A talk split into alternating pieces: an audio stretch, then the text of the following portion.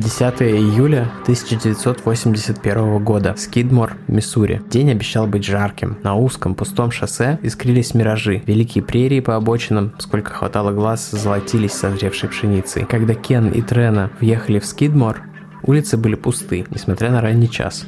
Они припарковали свой пикап возле невзрачного здания таверны. Со стороны они казались красивой парой. Он высокий, черноволосый, с пронзительными синими глазами и скулами потомка коренных американцев. Она яркая, миниатюрная блондинка, на 20 с лишним лет его моложе, смотрящая на него влюбленными глазами. В баре было прохладно и пусто. Чего еще ожидать от 10 утра в будний день? Но у Кена был выходной, и он не собирался проводить его дома, на ферме. В последнее время у него было настроение праздновать каждый день своей жизни жизни. Он чувствовал себя удачливым. Казалось, все складывалось так, как ему этого хотелось. Вселенная была на его стороне. Кен заказал пиво, большое себе и маленькое для Трены. Сделав первый глоток ледяного драфта, Кен благодушно ухмыльнулся и сказал своей жене, что когда они закончат со своими напитками, он отвезет ее в соседний городок, в торговый центр купить ей что-нибудь красивое. Что она захочет? Трена улыбнулась его словам, он провел ладонью по ее щеке. В этот момент дверь позади них скрипнула. В уютный сумрак бара ворвался солнечный свет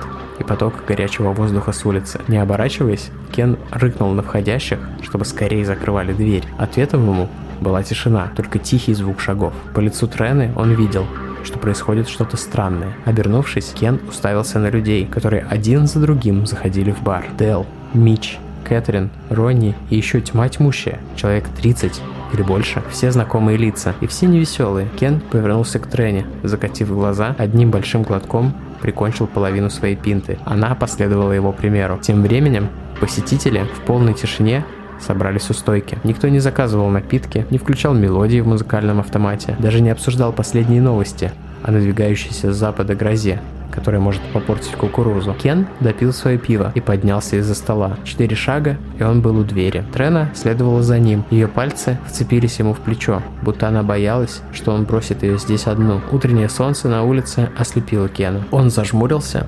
огляделся по сторонам и направился в сторону припаркованного напротив дверей пикапа. Улица была пуста. Ни людей, ни машин. Позади него в баре было тихо. Если бы он не знал, что там собрались все почетные граждане Скидмора, он решил бы, что бар был пуст закрыт, заброшен. Дернув за ручку водительской двери, он плюхнулся на сиденье пикапа и стал шарить в кармане в поисках ключа. Черт, надо было достать его, пока он шел. Сидя, это было намного более проблематично. Наконец он нащупал его и сунул в замок зажигания, но не успел еще повернуть, когда Трена вцепилась ему в руку холодными влажными пальцами. Кен поднял глаза. По одному мужчины и женщины выходили из дверей таверны и вставали вокруг его машины, перекрывая ему обзор и место для маневра.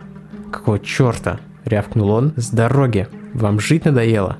Никто не дрогнул, они просто стояли и смотрели на него. Холодные, каменные лица, пустые и надменные. Эти люди, которые всю жизнь считали себя лучше, чем он. Неужели им мало доказательств того, что он им ровня? Трена начала тихо всклипывать. Кен нажал на газ. Если не уходят с дороги, это их проблема. Пикап дернулся, взревел, но не сдвинулся с места. Чертов ручник.